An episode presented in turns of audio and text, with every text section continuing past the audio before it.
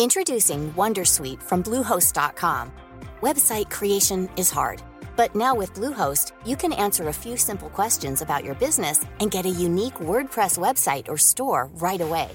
From there, you can customize your design, colors, and content.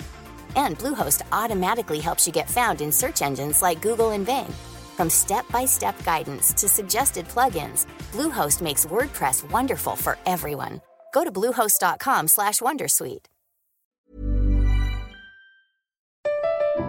Comment contribuer à un monde de demain plus durable La saison 2 du podcast Créateur d'impact va chercher les réponses en immersion au plus près des bénévoles, dirigeants d'associations ou bénéficiaires.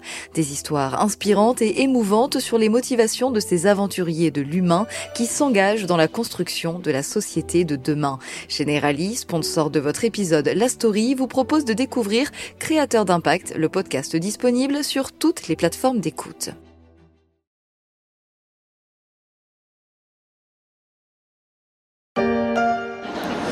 La gare de Wuhan, ce matin. Des barrières sont mises en place pour empêcher les voyageurs d'accéder au quai. Depuis 10 heures, plus aucun train ne doit quitter la ville. C'était il y a presque un an. Le 23 janvier, le gouvernement chinois décidait de mettre en quarantaine la ville de Wuhan et ses 11 millions d'habitants. Comme moi, la plupart des Français ignoraient tout, presque jusqu'au nom de cette ville, la huitième plus peuplée de Chine, qui allait se retrouver coupé du monde pendant plus de deux mois, la faute à la découverte d'un coronavirus qui, à ce moment-là, avait fait seulement 17 morts pour 540 cas déclarés. Un an plus tard, les victimes se comptent par centaines de milliers dans le monde. Je suis Pierrick Fay, vous écoutez La Story, le podcast d'actualité des échos, et pendant quelques jours, on va remonter le fil du coronavirus.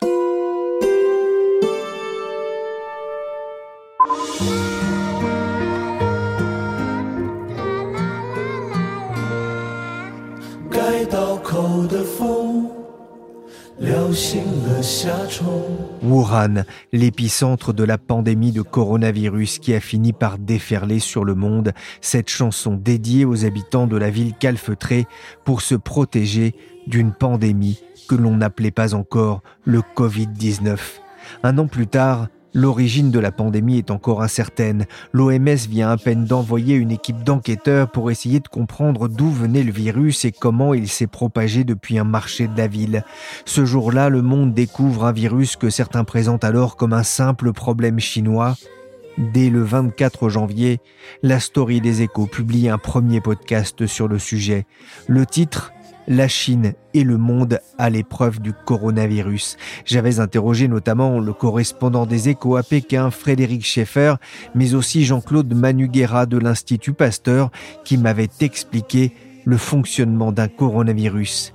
Et grâce à un de mes collègues, j'avais surtout pu joindre Nicolas, un ingénieur français habitant à Wuhan, morceau choisi.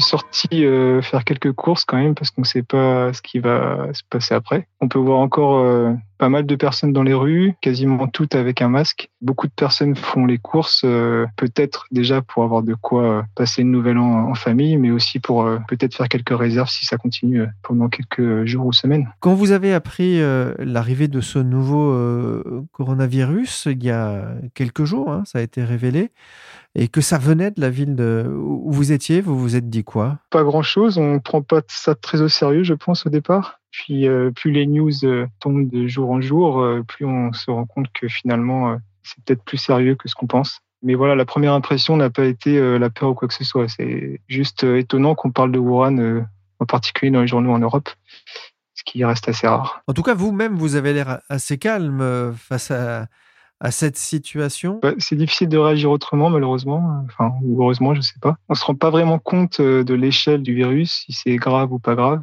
On essaie de suivre les conseils qu'on nous donne. C'est difficile de répondre. J'en discute avec euh, avec mes amis euh, qui sont tous coincés et pour le moment il n'y a pas d'inquiétude, hein, mais euh, mais en effet on se demande combien de temps ça va durer et s'il y aura pas d'autres restrictions à suivre. Voilà, on est un peu dans le flou. On nous conseille de rester cloîtré, c'est un peu fort, mais le plus possible chez nous, sortir si on en a vraiment besoin. Pour le moment, on va suivre ces conseils en évitant de, voilà, les contacts avec d'autres personnes ou la foule. Ou, voilà. Depuis, la vie a repris à Wuhan, jusque dans les boîtes de nuit. En octobre dernier, Frédéric Schaeffer s'était rendu sur place et voilà ce qu'il m'avait raconté. C'est à vrai dire assez étonnant de voir euh, tous ces habitants dans les marchés de nuit, sur euh, les promenades le long du fleuve, quand on a en tête encore les, images de ces rues désertes euh, en début d'année. Il faut quand même rappeler que les habitants de Wuhan ont connu un confinement extrêmement strict avec une interdiction totale de sortir euh, de leur appartement. C'était les volontaires des comités de quartier qui s'occupaient de, leur livrer euh, les courses et l'alimentation. Tout était fermé et les malades et les cas contacts ont été isolés du reste de la population. Alors aujourd'hui, la, la ville se relève. Quand on parle aux habitants, il y a un véritable sentiment de fierté. Euh, la plupart ont le sentiment qu'ils ont fait le job, qu'il fallait en passer par là pour éradiquer le, le virus. Et finalement, quand ils regardent aujourd'hui la, la, situation euh, à l'international, ben cette situation ne fait que les renforcer dans leurs convictions. C'est vrai qu'ils ont fait beaucoup d'efforts pour supporter cette très longue quarantaine. Beaucoup quand même en Europe ont été choqués par les images des boîtes de nuit de Wuhan. Euh, alors on n'y danse pas sans chemise ni pantalon, mais sans masque et sans distanciation. Oui, alors quand même ce retour à la normale, faut rappeler qu'il ne, il ne s'est quand même pas fait sans mal. La ville a été rouverte et sortie de son confinement euh, début avril. Mais en fait, les, habitants ont mis du temps à ressortir de, chez eux. La peur que le virus circule encore dans la ville a été euh, longtemps présente. Et en fait, il a fallu que les, autorités testent l'ensemble des 11 millions d'habitants euh, durant le mois de mai pour que la confiance revienne. Et c'est uniquement à ce moment-là, une fois que la population a été testée, que la situation est progressivement revenue à la normale. La Chine et plus largement une grande partie de l'Asie sont parvenus à contenir le virus, à ne pas se laisser déborder. On en a déjà parlé dans la story, et notamment lundi dernier avec Yann Rousseau, correspondant des échos au Japon, qui évoquait la piste immunitaire pour tenter d'expliquer cette meilleure résistance de la population locale. La Chine vient tout de même de placer de nouveau en quarantaine forcée 20 000 habitants de zones rurales à quelques jours du nouvel an lunaire qui va voir encore des millions de Chinois se déplacer dans tout le pays pour les fêtes. Au total, le virus aura tout de même causé au moins 2500 morts à Wuhan, selon les officiels. Un an après la quarantaine, j'ai eu envie de repartir à Wuhan, enfin façon de parler, et j'ai contacté Philippe Klein. Ce Français médecin est installé depuis sept ans à Wuhan, il gère une clinique privée et a souvent eu les honneurs de la presse en France, notamment après un appel de l'Élysée. Allô? Allô, Philippe Klein? Oui, c'est Pierre Fay. Oui, bonjour. Bonjour. Vous allez bien? Je vais très bien, je vais très bien. Il y a du soleil à Wuhan aujourd'hui. Oh, vous avez de la chance, plus de chance que nous. On a eu de la neige il n'y a pas longtemps. Merci en tout cas de prendre un peu de temps pour répondre à, à la story. Comment est-ce qu'un médecin français décide de partir s'installer à Wuhan en Chine? En fait, je travaille pour une, une compagnie euh, internationale qui est d'ailleurs même une compagnie euh, leader dans le, soutien aux, expatriés et le soutien médical et à leur sécurité. Et donc, en fait, j'ai eu une première affectation. J'étais médecin généraliste en France pendant plus de 20 ans. Et puis, avant 50 ans, j'ai voulu euh, changer de carrière pour une vie euh, différente, plus aventureuse. Et donc, j'ai eu une première affectation en Afrique. Et puis ensuite, la deuxième affectation qu'on m'a proposée, c'était à Wuhan, en Chine. Qu'est-ce que vous vous êtes dit la première fois que vous avez entendu parler d'un nouveau virus, appelé alors le virus de Wuhan? Alors, à ce moment-là, j'étais en France lorsqu'on parle des premiers cas de pneumonie atypique et j'entends le nom de ma ville, la ville où j'habite depuis euh, quasiment sept ans, la ville de Wuhan. J'entends le nom de cette ville dans les radios et télévisions en France. Et là, je suis extrêmement surpris parce que c'est une ville qui est une grande ville, hein, plus de 10 millions d'habitants, mais qui n'est pas très très connue euh, encore euh, dans le reste du monde. Et donc, je suis extrêmement surpris. Je dresse l'oreille et puis euh, le temps passe. Je rentre en Chine au début de janvier. Et là, rapidement, les, choses vont s'accélérer avec, euh, vers la mi-janvier, le, le, moment de l'augmentation exponentielle de, de l'épidémie. Donc, on peut dire que je suis très rapidement mis dans le bain. À la clinique, je vais voir les premiers patients expatriés présentant des signes de pneumonie atypique se présenter. Et rapidement, on sent que les choses euh, s'aggravent et que le, le, danger se rapproche de nous et de moi à, à Wuhan autorités ont assez vite décidé de mettre la ville sous cloche. Vous, vous êtes médecin.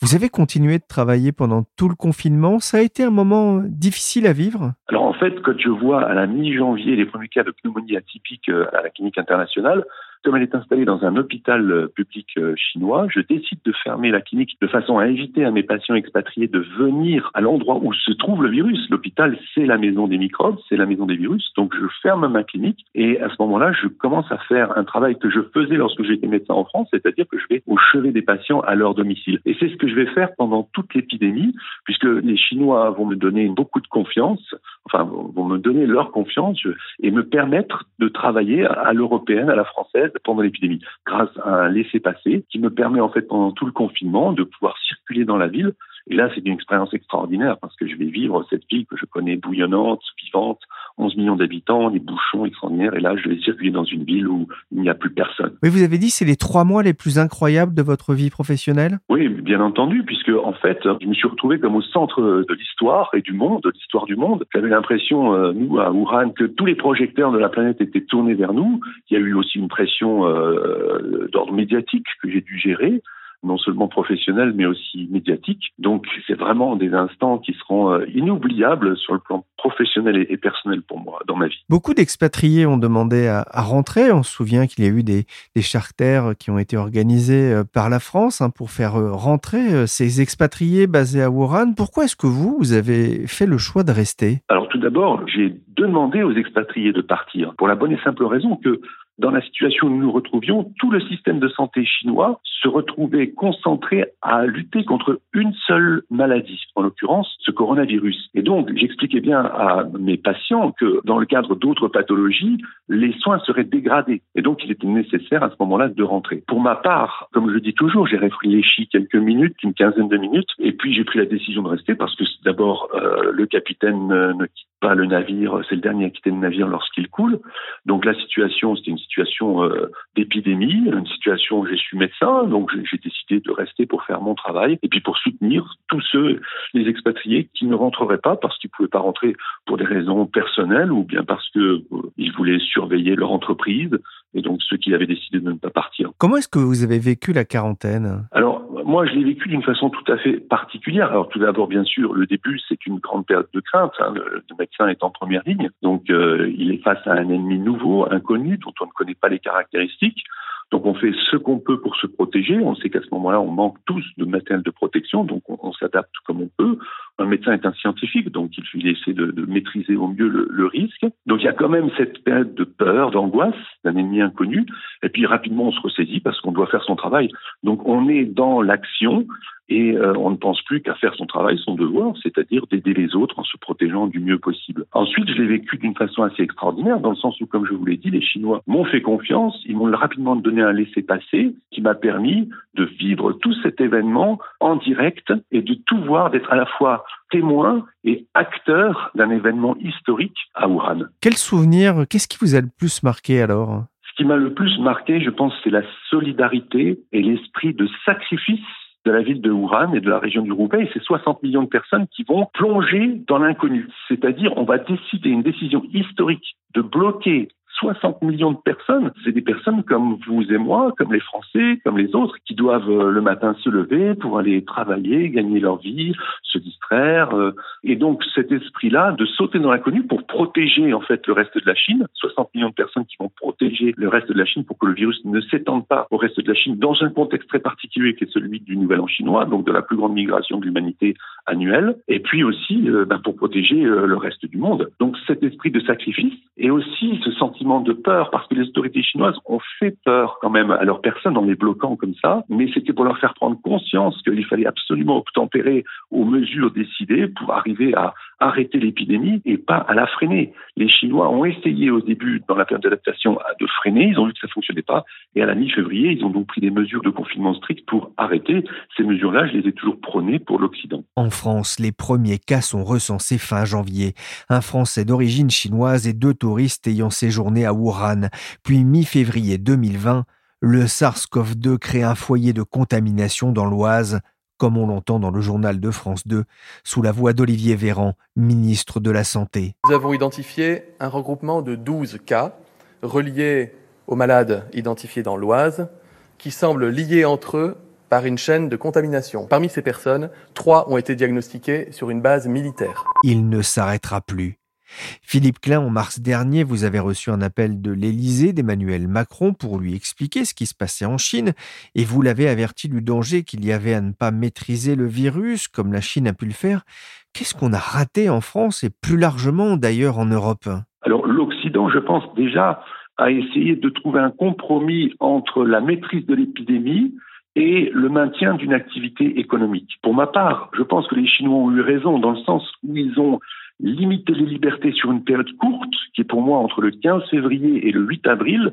J'ai dit que ces 52 jours étaient euh, cruciaux. Et euh, donc, en une période de privation courte des libertés, de façon à pouvoir retourner dans une sorte de bulle sanitaire, avec tous les moyens pour maîtriser, donc empêcher le virus de revenir euh, sur le territoire national. Et donc, je pense qu'il valait mieux limiter les libertés sur une période courte pour pouvoir retrouver une activité normale que d'essayer de freiner avec euh, finalement une situation qui s'éternise et puis euh, malheureusement aussi les inconvénients liés à une épidémie qui sont que plus vous avez de personnes infectées et plus vous avez de risques d'avoir des mutants et des variants du virus. C'est un discours qu'on a un peu de mal à entendre, euh, en tout cas en France, où on a vite fait de parler de dictature sanitaire. Alors, il est certain qu'on ne peut pas comparer la société chinoise et la société occidentale.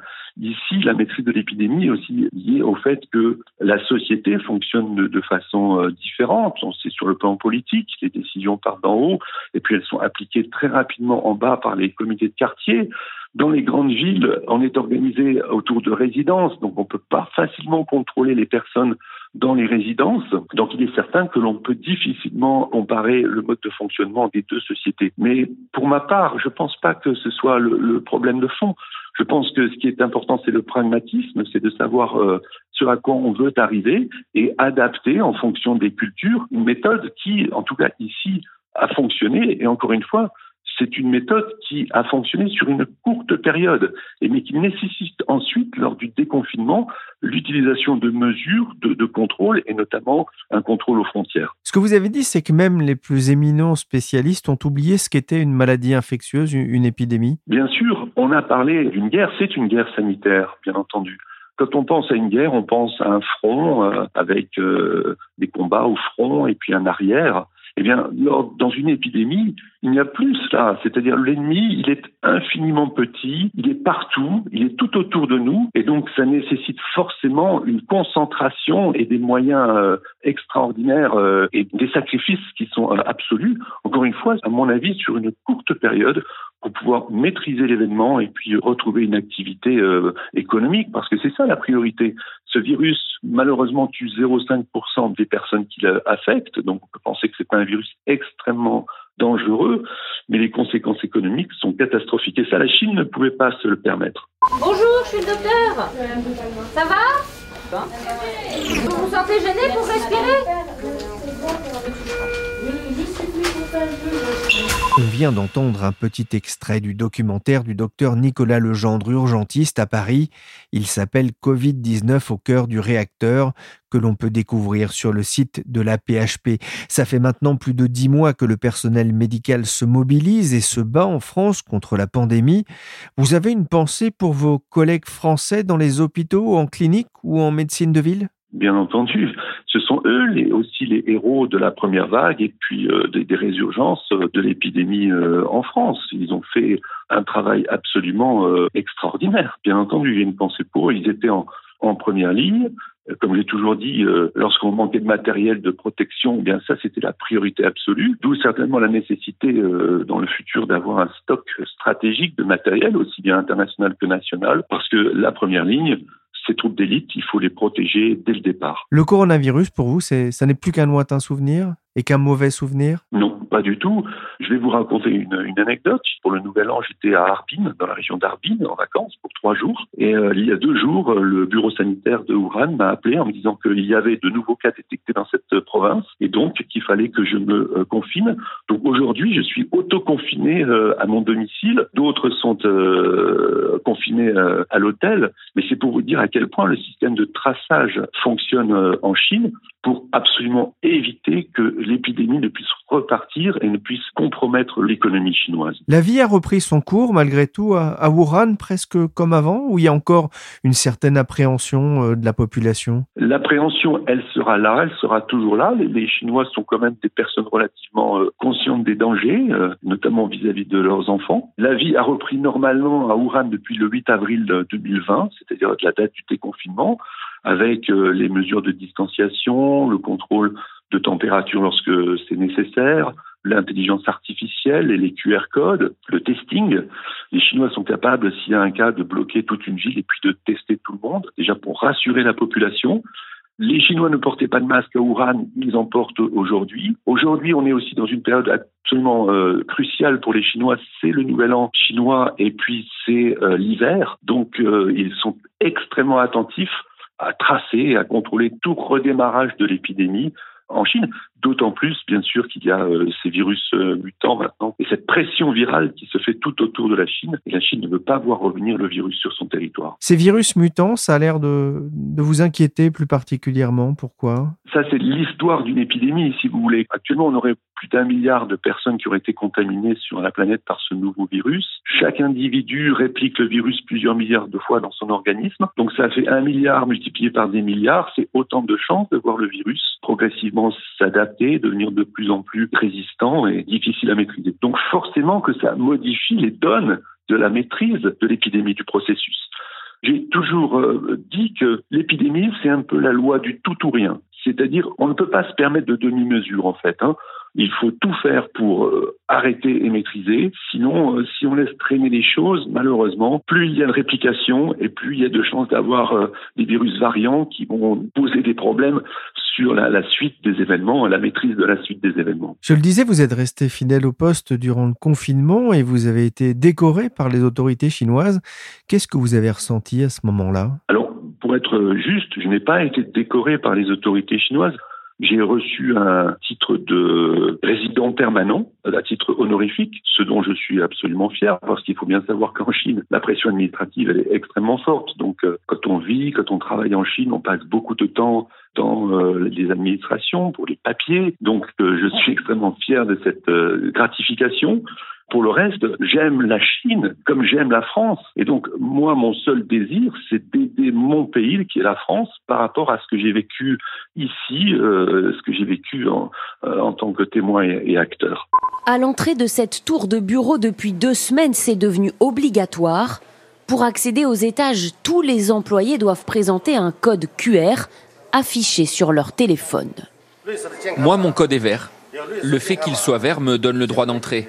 S'il était jaune ou rouge, je n'y serais pas autorisé. Ce qui est intéressant dans l'exemple chinois dont vous parlez, c'est l'utilisation des technologies pour lutter contre le virus.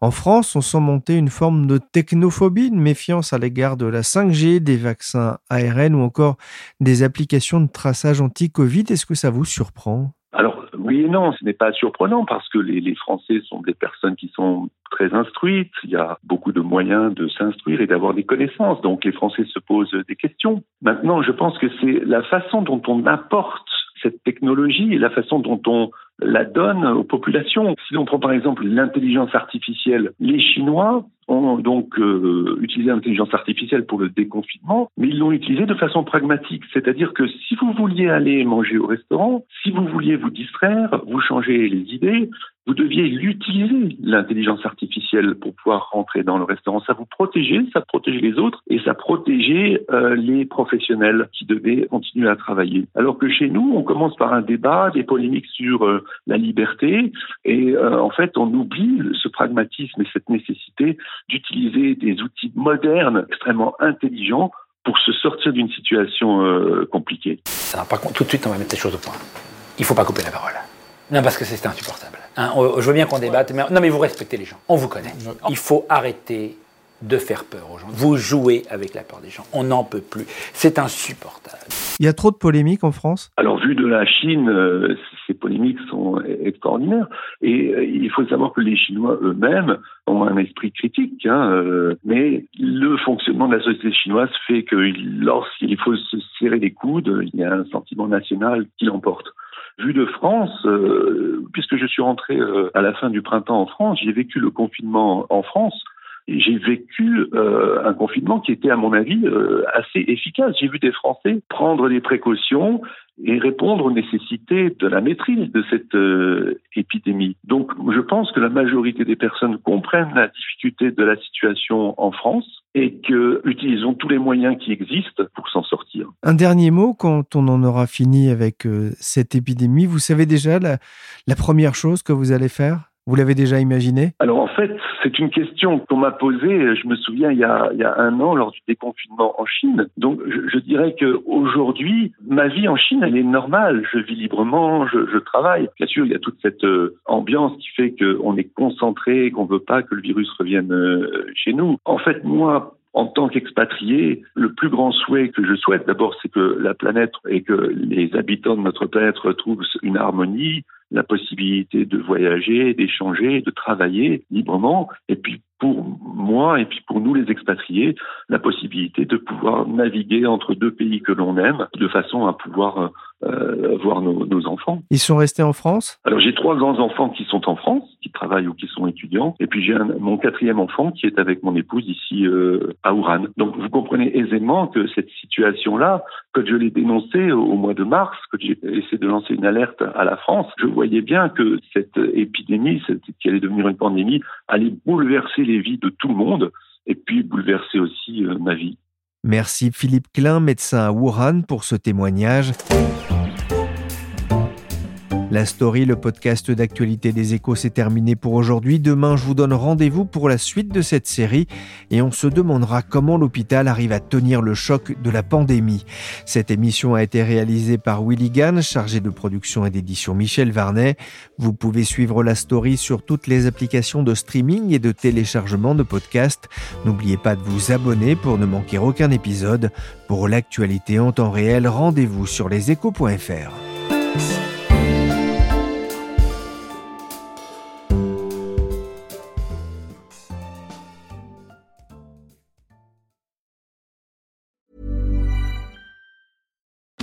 Join us today during the Jeep Celebration event. Right now, get 20% below MSRP for an average of 15178 under MSRP on the purchase of a 2023 Jeep Grand Cherokee Overland 4xE or Summit 4xE.